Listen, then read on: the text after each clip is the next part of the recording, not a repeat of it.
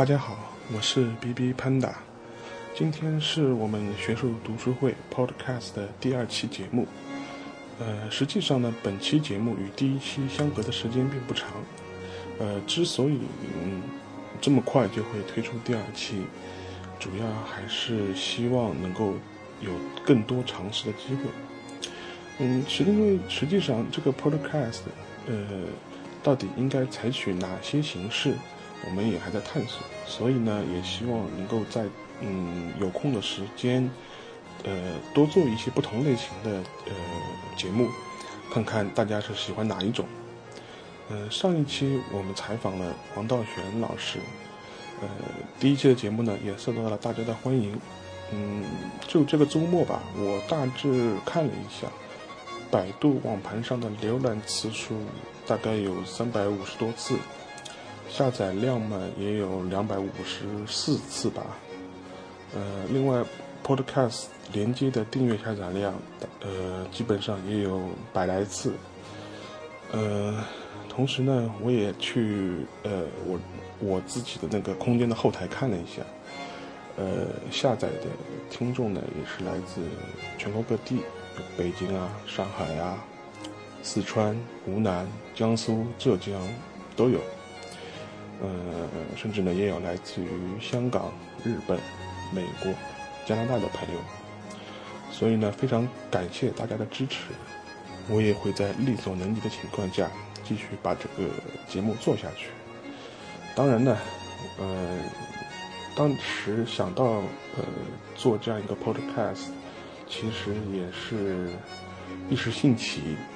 当然，也有很多朋友的支持，以及一些研究同同仁的一些帮忙。所以呢，很多地方非常不专业。嗯，比如呃，有听众嗯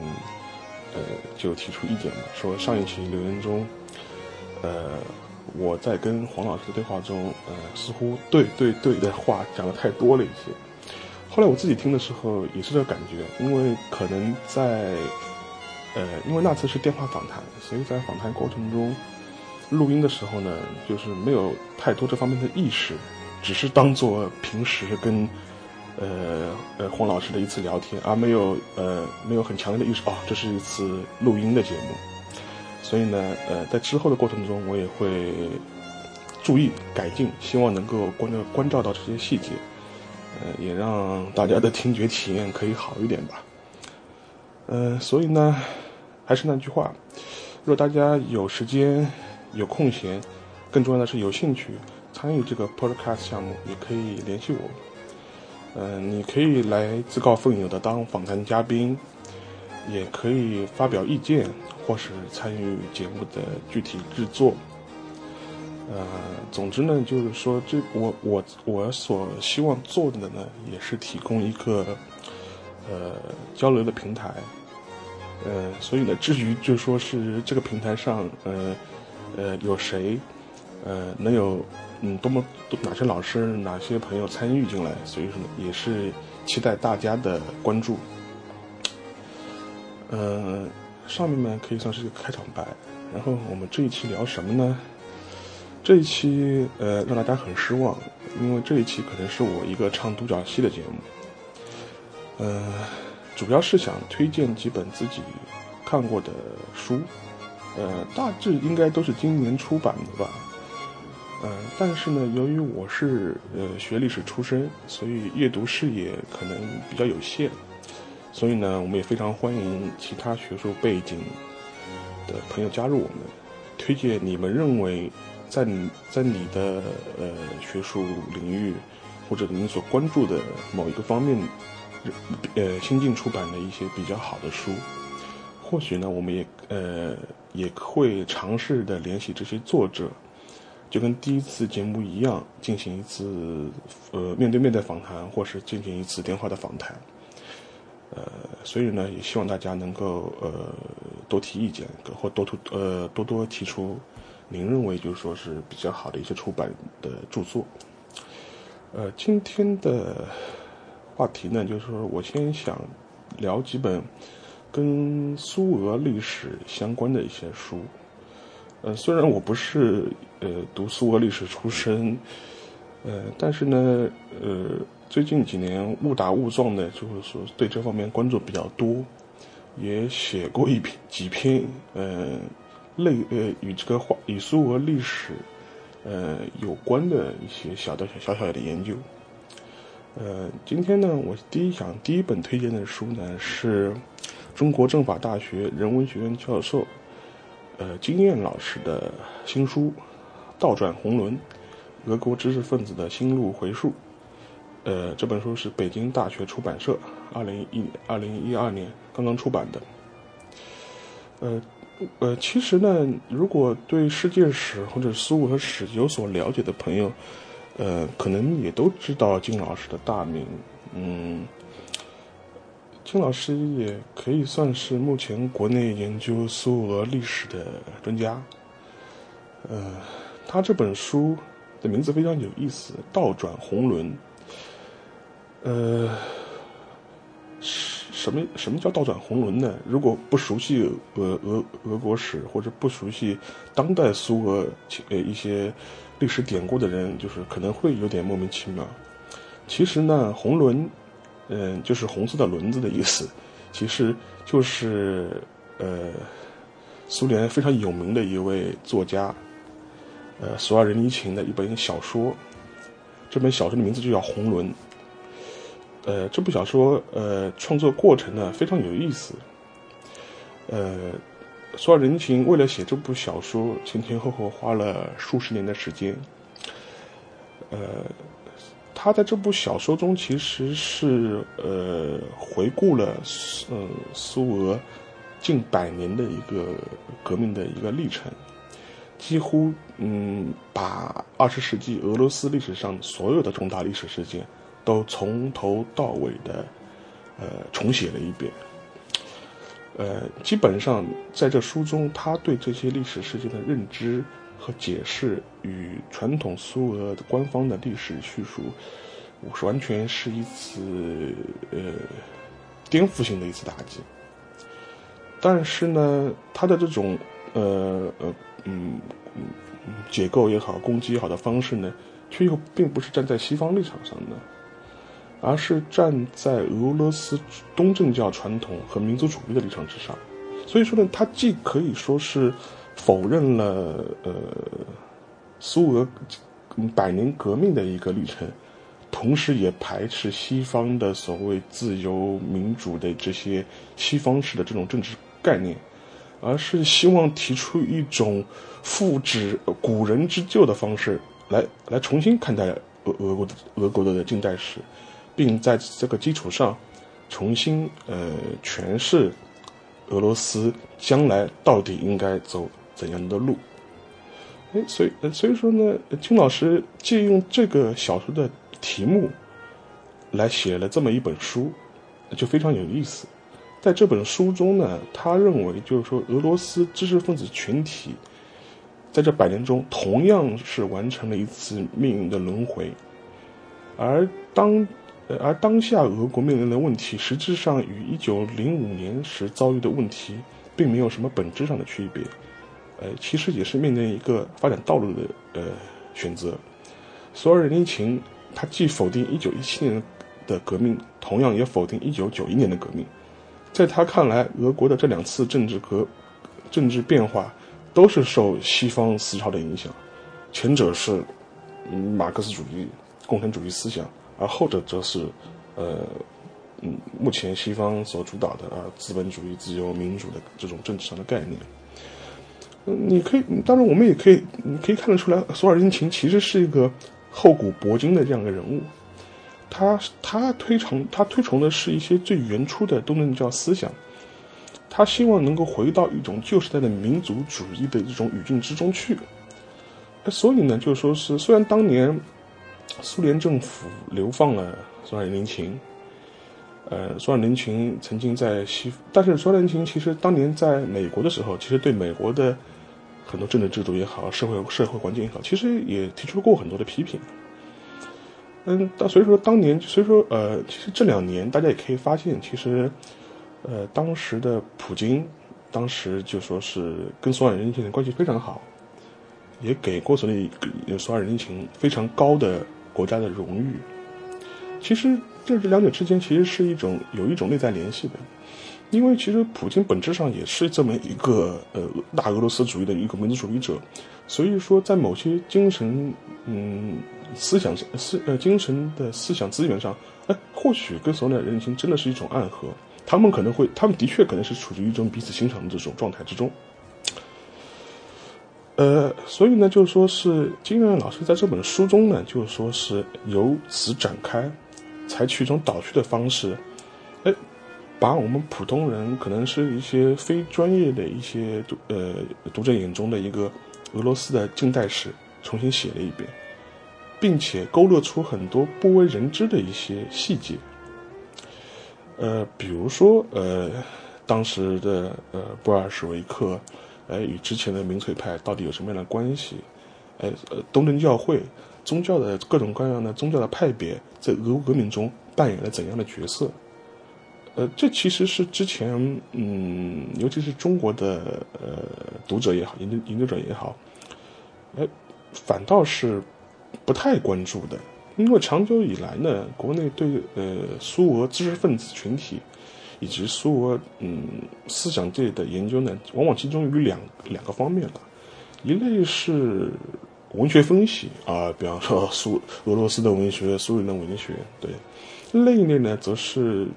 嗯，会纠缠于政治意识形态的诠释，两者之间呢，哎，很少有交集。所以呢，我觉得这本嗯《倒转红轮》的好处就是在于能够帮助呃读者站在一个更全面的角度来审视呃和理解，就是俄国近代革命与知识分子群体之间的。一种内在的张力，然后通过这种张力呢，能够还原我们当时的历史的情境，而不是一个很简单的一个价值判断。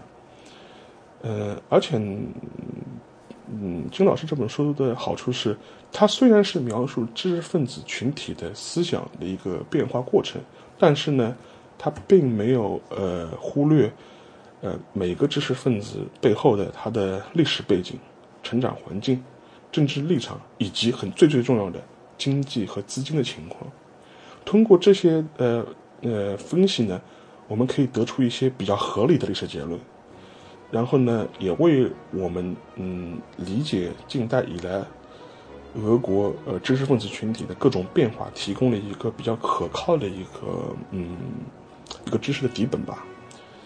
呃，所以说这本书当时就是前两个月刚出版的时候呢，就是说我也。呃，在分网上写过一篇挺长的一篇书评，呃，一方一方面是我对这个话题本身就比较感兴趣，另外一方面呢，就说是，呃，我最近一段时间也是在读比尔加耶夫的一些著作，感受非常深，非常深。嗯，我不知道我是我在读比尔加耶夫的一些著作的时候，是不是会有一种历史的移情啊？嗯，虽然说呢，我觉得无论你是对苏俄历史感兴趣，还是对整个近代以来苏俄的一些呃革命思想，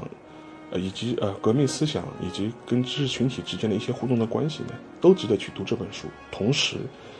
呃，其实如果你想了解嗯目前中国的一些情况呢，我觉得去你去读这本书，哎，可能也会有一些别样的收获。因为可能遭遇的问题，呃，是类似的，呃，所以说呢，呃，最后呢，就是我想就说是读比尔加耶夫的一句话，我觉得这句话可能对今日的俄罗斯的一个情况呢非常好，我觉得拿来印证，就说是金老师这本书呢，可能也比较恰当，呃，这这句话是这么说的，呃，自由之路艰难而又悲壮。因为实际上根本没有比自由之路更为重要、更为英勇而又痛苦的道路。呃，反正呢，我最后还是想推荐这本书，希望大家有兴趣的话可以找来看一下。当然了，比较厚。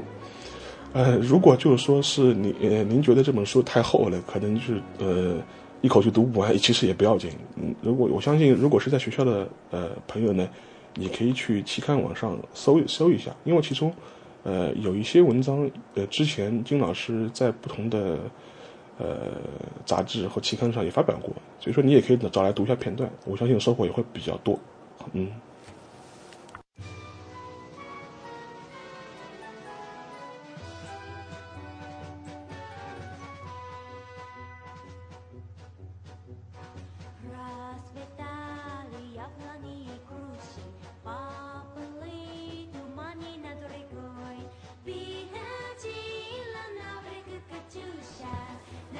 嗯，好的，那我们就开始聊第二本书。嗯，第二本书呢也是关于苏俄历史的，书名比较有意思，叫《捍卫苏联的最后一搏：国家紧急状态委员会反对戈尔巴乔夫》，作者是根纳季·亚纳耶夫。嗯，是由那个社呃社科文献出版社今年刚刚出版的。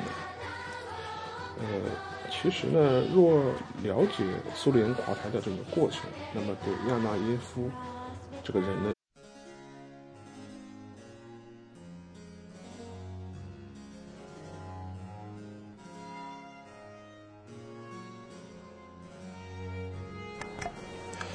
大家好，我是 B B Panda，今天是我们学术读书会 Podcast 的第二期节目。呃，实际上呢，本期节目与第一期相隔的时间并不长。呃，之所以嗯这么快就会推出第二期，主要还是希望能够有更多尝试的机会。嗯，是因为实际上这个 podcast，呃，到底应该采取哪些形式，我们也还在探索。所以呢，也希望能够在嗯有空的时间。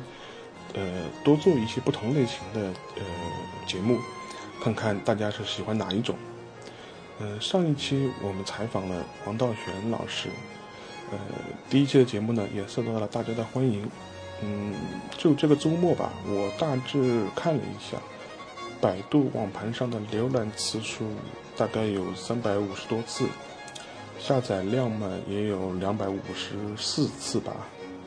呃，另外。Podcast 连接的订阅下载量，呃，基本上也有百来次。呃，同时呢，我也去呃，我我自己的那个空间的后台看了一下，呃，下载的听众呢也是来自全国各地，北京啊、上海啊、四川、湖南、江苏、浙江都有。呃，甚至呢也有来自于香港、日本、美国。加拿大的朋友，所以呢，非常感谢大家的支持。我也会在力所能及的情况下，继续把这个节目做下去。当然呢，呃，当时想到呃做这样一个 podcast，其实也是一时兴起。当然也有很多朋友的支持，以及一些研究同同仁的一些帮忙。所以呢，很多地方。非常不专业，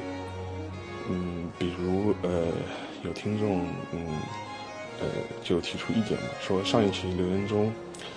呃，我在跟黄老师的对话中，呃，似乎对对对的话讲的太多了一些。后来我自己听的时候也是这感觉，因为可能在呃，因为那次是电话访谈，所以在访谈过程中录音的时候呢，就是没有太多这方面的意识。只是当做平时跟，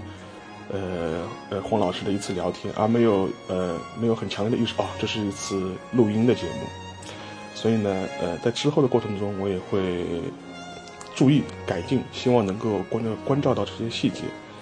呃，也让大家的听觉体验可以好一点吧。呃，所以呢，还是那句话，若大家有时间、有空闲，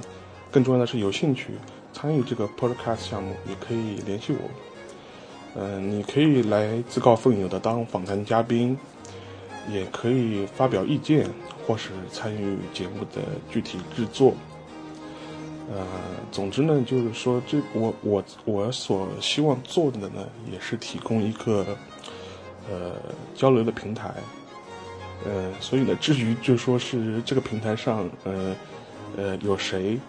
呃，能有。嗯，多么多哪些老师、哪些朋友参与进来，所以说也是期待大家的关注。呃，上面呢可以算是一个开场白，然后我们这一期聊什么呢？这一期呃让大家很失望，因为这一期可能是我一个唱独角戏的节目。呃，主要是想推荐几本自己看过的书，呃，大致应该都是今年出版的吧。呃，但是呢，由于我是呃学历史出身，所以阅读视野可能比较有限，所以呢，我们也非常欢迎其他学术背景的朋友加入我们，推荐你们认为在你在你的呃学术领域或者您所关注的某一个方面，呃新近出版的一些比较好的书，或许呢，我们也呃也会尝试的联系这些作者。就跟第一次节目一样，进行一次呃面对面的访谈，或是进行一次电话的访谈。呃，所以呢，也希望大家能够呃多提意见，或多多呃多多提出您认为就是说是比较好的一些出版的著作。呃，今天的话题呢，就是说我先想聊几本跟苏俄历史相关的一些书。呃，虽然我不是呃读苏俄历史出身，呃，但是呢，呃，最近几年误打误撞的，就是说对这方面关注比较多，也写过一篇几篇呃类呃与这个话与苏俄历史呃有关的一些小的小小小的研究。呃，今天呢，我第一想第一本推荐的书呢是中国政法大学人文学院教授。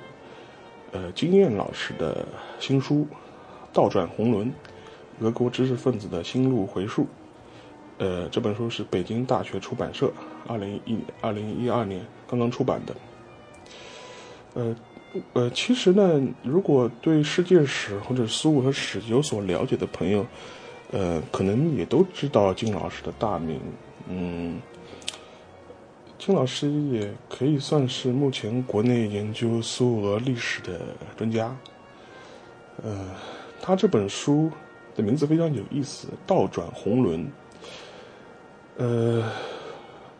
什么什么叫倒转红轮呢？如果不熟悉俄俄俄国史或者不熟悉当代苏俄呃一些历史典故的人，就是可能会有点莫名其妙。其实呢，红轮。嗯，就是红色的轮子的意思，其实就是呃，苏联非常有名的一位作家，呃，索尔仁尼琴的一本小说，这本小说的名字就叫《红轮》。呃，这部小说呃创作过程呢非常有意思，呃，索尔仁尼琴为了写这部小说，前前后后花了数十年的时间，呃。他在这部小说中其实是呃回顾了呃苏俄近百年的一个革命的一个历程，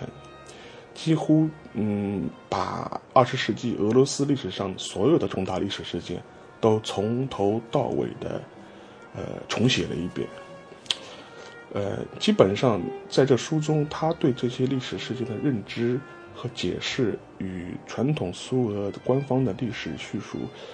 是完全是一次呃颠覆性的一次打击。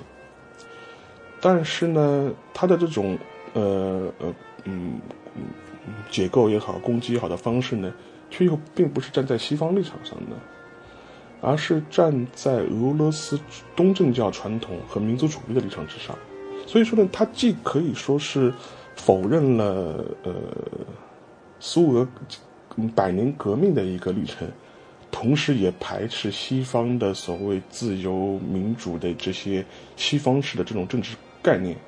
而是希望提出一种复制古人之旧的方式来来重新看待俄俄国的俄国的近代史，并在这个基础上重新呃诠释俄罗斯将来到底应该走。怎样的路？哎，所以，所以说呢，金老师借用这个小说的题目来写了这么一本书，就非常有意思。在这本书中呢，他认为就是说，俄罗斯知识分子群体在这百年中同样是完成了一次命运的轮回，而当而当下俄国面临的问题，实质上与一九零五年时遭遇的问题并没有什么本质上的区别。呃，其实也是面临一个发展道路的呃选择。索尔仁尼琴他既否定1917年的革命，同样也否定1991年的革命。在他看来，俄国的这两次政治革政治变化都是受西方思潮的影响，前者是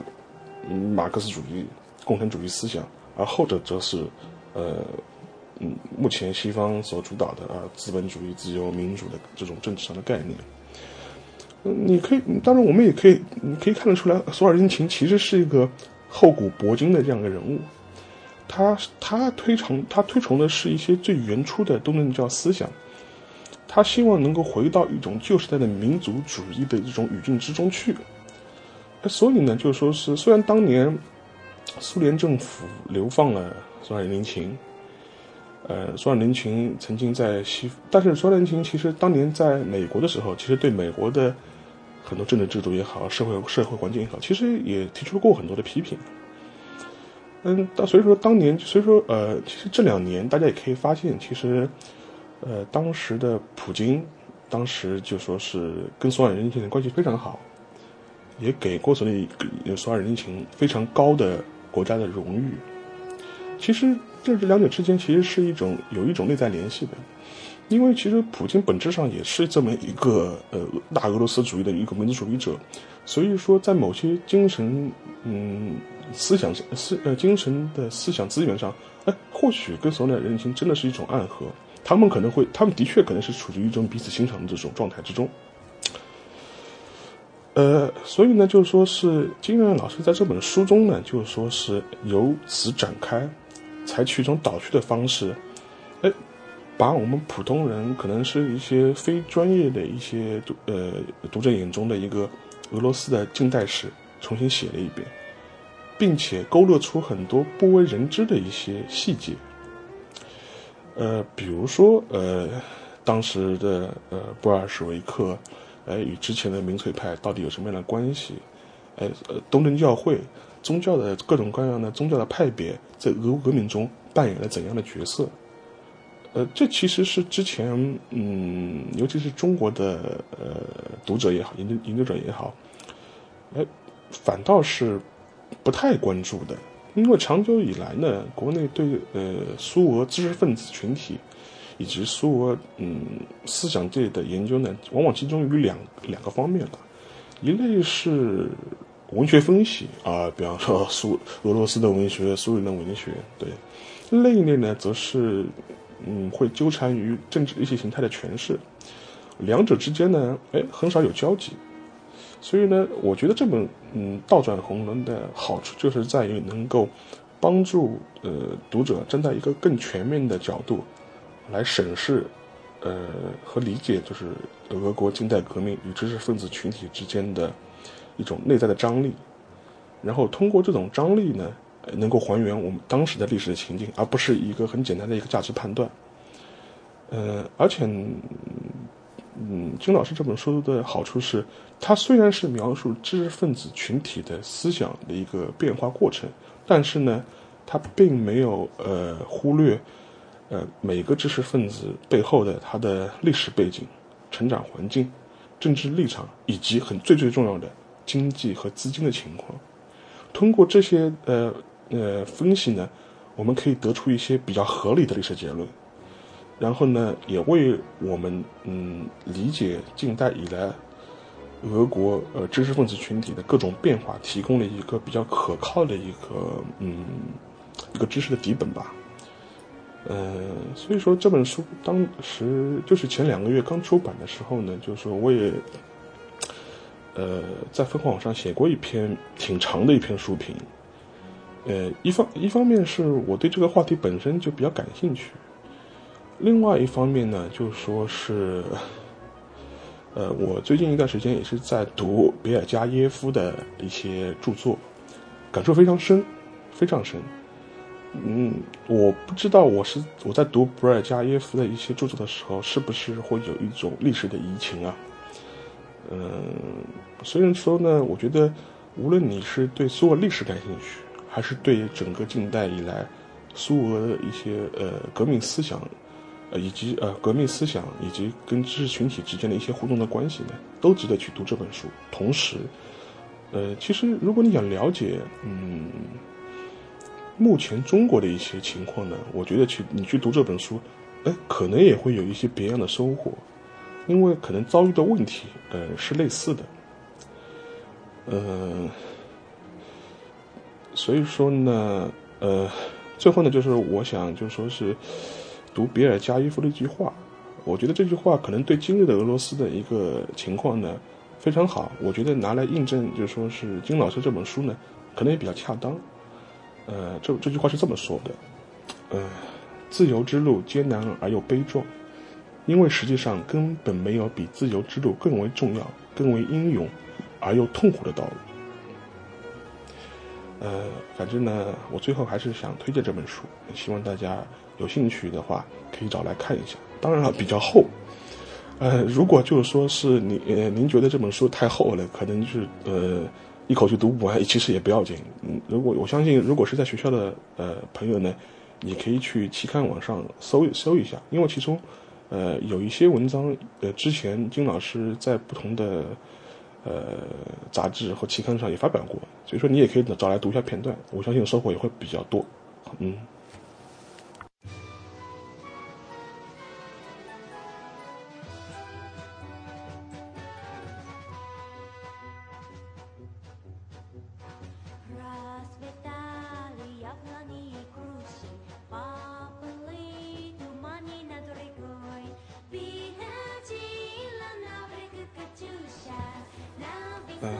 那我们就开始聊第二本书。嗯，第二本书呢也是关于苏俄历史的，书名比较有意思，叫《捍卫苏联的最后一搏：国家紧急状态委员会反对戈尔巴乔夫》，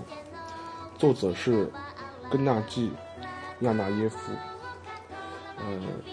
是由那个社呃社科文献出版社今年刚刚出版的。呃。其实呢，若了解苏联垮台的整个过程，那么对亚纳耶夫这个人呢，应该会有所耳闻吧。呃，他呢其实是苏联第一位副总统，同时也是最后一位副总统。一九九一年八月十九日呢，亚纳耶夫呃在苏联苏共党内呃强硬派的支持下。呃，发动了所谓“八一九”政变，然后宣布戈尔巴乔夫因病停呃停职，由他自己出任苏联代总统。但是呢，很快，大概前后也就两三天的时间吧，这个所谓的政变就宣告失败了。而亚纳耶夫也被因为叛国罪呃遭到逮捕，之后呢，就一直嗯处于一种被关押的状态。直到一九九四年初，呃，当时苏联已经没有了，消失了，呃，取而代之的俄罗斯呃杜马，呃，宣布呃宣布了一次政治犯的大赦，呃，所以呢，亚纳耶夫就被释放了。然后在释放的很长一段时间内呢，他一直是处于一种呃穷困潦倒的状态。然后作为一个老人呢，反正生晚景是挺凄凉的。嗯，直到二零零二年后，他才在嗯莫斯科的一家呃什么国际旅游学院当呃当教师，一直到他一直到二零一零年九月份去世，呃死的时候年纪也不大，呃七十四岁。而这本书呢，其实是他个人嗯对当时苏联瓦解前。以及八一九政变的一个呃一个回忆录，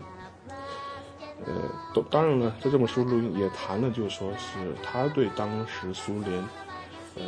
垮台瓦解的呃这个历史呃事件的一个他的认知，他是怎样看呃苏共当时的一个面临的情况，又是怎样看戈尔巴乔夫，又是怎样评价叶利钦。同时，又是，在他生命的最后一段、最后一个阶段，又是怎样看他与戈尔巴乔夫的这样一种对抗？发动所谓政变的初衷又是什么？嗯，其实呢，这本书比较，嗯，比较有意思的是，就是说是书中的，嗯，亚纳耶夫，呃，曾说，其实在他，呃的，呃，在他进入那个苏共中央，呃，政治最高，呃，呃，呃，政治核心圈的早期，他曾经跟戈尔巴乔夫的关系非常好，惺惺相惜，互相支持。所以说呢，嗯，哎，像比如说他自己就说到过，嗯，他自己就曾经这样评价：当我一进入政治精英队伍，我就以他，他就是戈尔巴乔夫，保持了密切的关系。我喜欢这个精力充沛的充充沛的年轻人来领导党，与那些重复别人的思想，有时重复别人错误的那些木乃伊不同。这个人说话谦和，乐于交换意见，特别是在其担任领导的第一阶段，他提出。根本的改变人民的生活质量的途径，谈到应该广泛运用能够提高经济效率的等等物质刺激，这些想法不能不让人欢欣鼓舞。我在各种重要活动中不止一次的发言支持戈尔巴乔夫，于是他就注意上了我。所以说你这是他最早跟戈尔巴乔夫的关系了，以及怎么样入了戈尔巴乔夫的法眼，之后仕途是又如何嗯。有一个势头上的跃进，但是呢，随着苏戈尔巴乔夫式改革的深入呢，他跟戈尔巴乔夫在意识形态以及嗯利益上的风眼呢也越来越大，以至于最后，哎，搞了一次宫廷政变，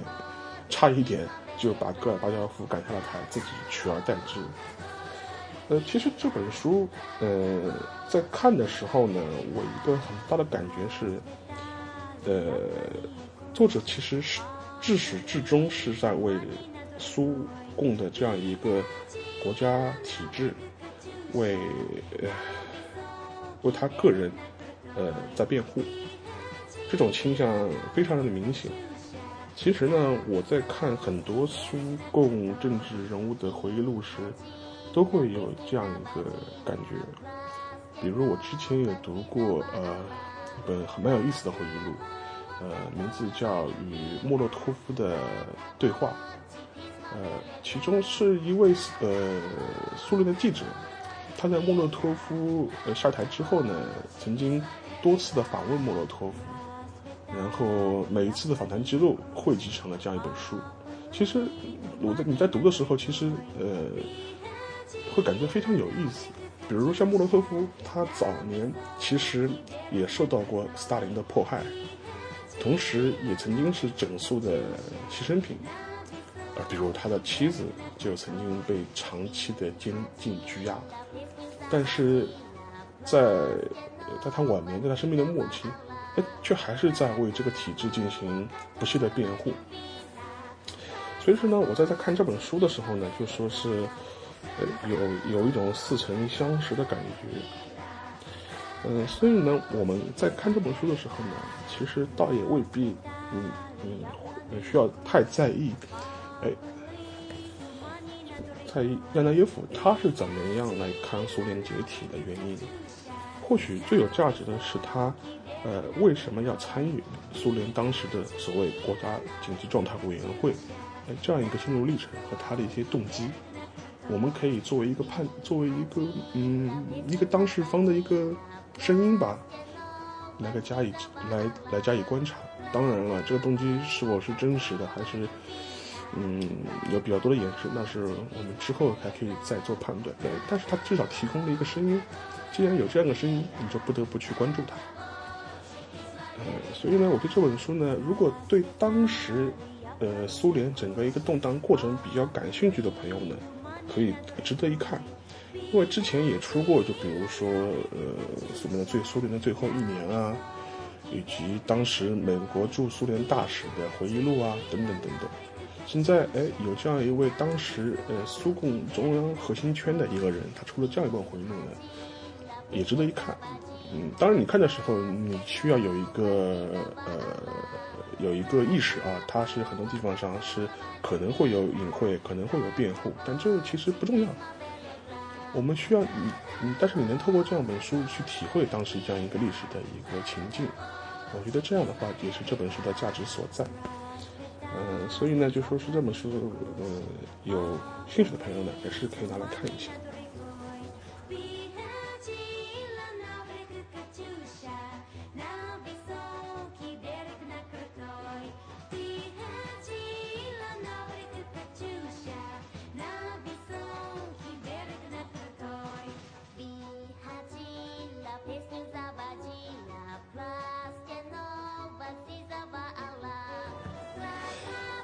的，那么就是第三本书啊。其实，嗯，这本书也是跟苏俄历史有关，但同时呢，跟中国的历史呢也有非常紧密的关系。呃，其实呢，就说是这套书，就是说是今年呃夏天刚刚出版的《共产国际联共部与中国革命档案资料丛书》的最后四卷。也就是十八、十九、二十和二十一卷。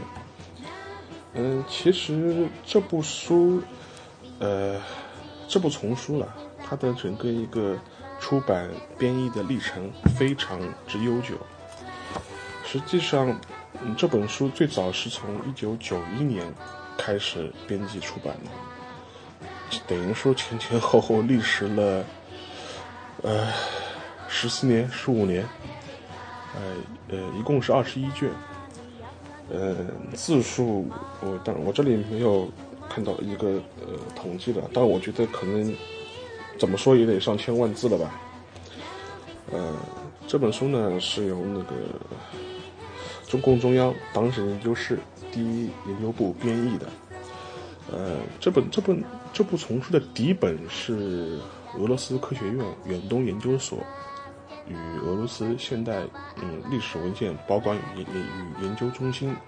同德国柏林自由大学东亚研究会联合编辑的资料集《联共部共产国际与中国》。呃，其实，呃，这部资料集的意义非常非常之重大，我甚至觉得这可能是研究中国近代史，呃。嗯嗯，是最重要的一套呃资料集之一吧。嗯，因为这套资料集的呃，你在这套资料集中，你不仅可以看发挖掘出当时呃共产国际莫斯科与中国共产党之间的一些联系，同时呃你也能挖掘出许多其他方面的一些信息。嗯，而且其中嗯比较好的一点就是说是，整套书整套资料中，它包括有往来的函件，呃，共产国际方面的相关档案，以及联共政治局，呃，它的一些呃决策会议的记录，呃，在这书中都有收集。所以说呢，嗯，研究近代史，我是说研究中国近代史啊的朋友呢。如果能够嗯花一定的功夫，把这本书进行一个梳理，可能会有非常非常大的收获。呃，其实呢，嗯，几年前吧，就是我当时是在看，呃，十三卷的时候吧，就偶然看到了当时联共方面，呃，对，呃，联共政治局在九一八事变后。呃的一个一个他的一个会谈记录的一个简报，通过这个简报，我当时哎就萌生了一个灵感，哎，你可以看出当时斯大林是怎么样判断九一八事件的性质的，然后这个判断呃导致呃苏联之后做出了怎样的政治决策，哎，所以说我就觉得啊，你这样的话，哎，跟你之前的想法和印象完全不一样，所以当时我就以这个线索。作为一个引子吧，然后做了一个小小的研究，然后写。这当然，后来这个研究出来的时候，当时给就说是，呃，也是更新了我对这方面的历史上的认认认知。所以说，我觉得像类似的线索，这本这套资料集可以提供很多，甚至是一些非常有颠覆性的一些呃东西了。呃，而且。这新进呃出完的这最后四卷，其实上是三八年至四三年，啊，因为你大家知道四三年的时候，当时共产国际就被取消取消掉了。但是呢，这段时间其实也是之前，呃，谈论比较少、涵盖比较少的一部分。所以说呢，我觉得如果有条件的话，呃，无论你是做中苏关系，还是做国国际共运史，有但或者是做中国近现代史，可能都有必要去找把这套书找来好好看一下。你比如说，你做近代史，哪怕你说啊，我是做二零年代上海公运史，啊，那你就非常有必要把这套书，呃，该时的的这套丛书的相关资料集拿出来，好好翻一下，我相信会有非常非常多的收获，甚至也会给你提供很多很多新的线索。嗯，所以说呢，我在这里还是推荐这批资料集，当然。呃，现在如果要收全这二十一卷，呃，因为时间也比较长，呃，可能比较难。但是据我所知，呃，最初几卷的电子版可能超新上面也会有，嗯，所以说大家有兴趣的话，也可以去搜一下，我相信还是能够找得到的。呃，最后呢，就说是，呃，我想。这读一段，嗯，这套资料丛书的呃后记部分吧，然后也是也是想也是向就是嗯十几年来坚持翻译这套丛书的研究人员表示一个自己的谢意和敬意。呃，这个后记是这样写道：从二零零七年至今，经过两年多的紧张工作，在译者编者的共同努力下。这套丛书的最后四卷，约两百万字，已编译完成。其中收录了首次译成中文的1937年至1943年间的有关档案三百件。在这套丛书的最后一部分，即将出版之际，回顾1995年以来的长达十四年的编译历程，我要衷心感谢中共中央党史研究室的历届领导和有关部门。感谢这套丛书的各位译者、编者，呃，审呃审教者人员，衷心感谢关心、帮助、支持这套丛书编译出版工作的所有同志。我还要特别感谢这套丛书的九位学术指导：李欣研究员、廖盖龙研究员、向清教授、杨云若教授、刘桂生教授、张祝红教授。宋鸿训教一审和俄罗斯科学院远东研究所的格里格利耶夫教授、舍维廖夫高级研究员。但令人十分难过的是，他们中李欣老师、廖盖龙老师、向清老师、俄国好友舍维廖夫博士还没有看到看到这套丛书初期就离开了我们。呃，所以说呢，你。嗯，你读完这一段话的话，其实也是蛮感慨的。嗯，因为这套资料集其实它本质上是一套工具书，是套是套档案的选集。但是能够在这十几年中坚持把它把这样一这么庞大的一套资料集，呃，翻译出来，真的是非常非常不容易，而且还坚持下来了。所以说，我觉得也是像这些学术的前辈吧，其实我们作为一个后后生，也是应该表示个敬意。而且，我也相信这套书的价值，也在近这几年会被越来越多的重视并体现出来。也希望能有更多更多的人能够利用到这本书，写出更好的研究。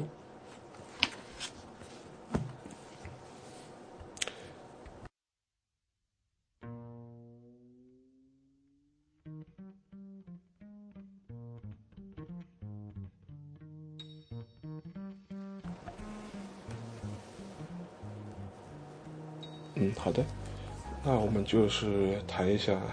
本期节目最后向大家介绍的一本书。呃，那这本书呢，那不是不是一部呃学术著作了，也不是一部嗯文学的研究，其实是本其实是一本小说。而且是一部间谍小说。呃呃，但是呢，我觉得这本书嗯非常有意思，非常有趣，值得一看。呃，这本书的名字叫《敌机关》，作者是柳光思。呃，我手头的这个版本是台湾独步文化出版社出版的。呃，当然了，这本这本台版的话是，我看一下是什么时候呢？呃，台版的话也是今年出版，今年两月份刚刚刚出版。但是呢，我在豆瓣上看到的信息是，这本书的简体版可能近期也会出版。但是翻译是不是重新换了译者，然后整个一译本情况是怎么样呢？呃，我暂时不是很清楚，所以说我只现在只能基于台版来做一个介绍。呃，这本书非常有意思。这本书的这本书的背景呢，实际上是描写的一个日本间谍学校培养出的间谍怎样在二战前后，在中国、在美国、在日本本土整个一个驰骋的一个过程。